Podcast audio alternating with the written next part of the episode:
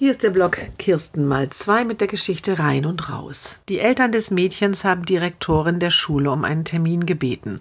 Schon wieder ist in diesem Schuljahr eine neue Sonderpädagogin in die Klasse gekommen.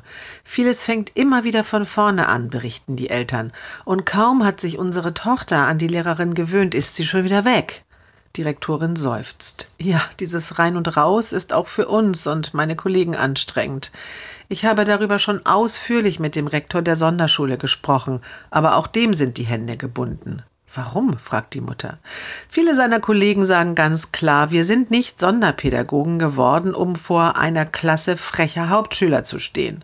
Andere wollen schnell wieder weg aus den inklusiven Klassen, so wie die Kollegin im vergangenen Schuljahr. Die war total erstaunt, wie viel hier alle Kinder lernen und wie viel sie an Material vorbereiten musste.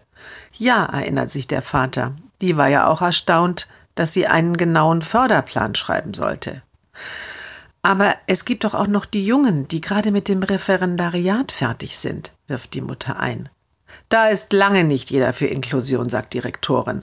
Das sagen die dem Rektor oft gleich beim ersten Gespräch, wenn sie an der Schule anfangen. Und dann gibt es noch die, die sich immer für die schwer mehrfach behinderten Schüler an der Sonderschule einteilen lassen und mit ihnen gerne in den Snuselraum gehen. Die kann ich hier auch nicht gebrauchen. Nun seufzen auch die Eltern.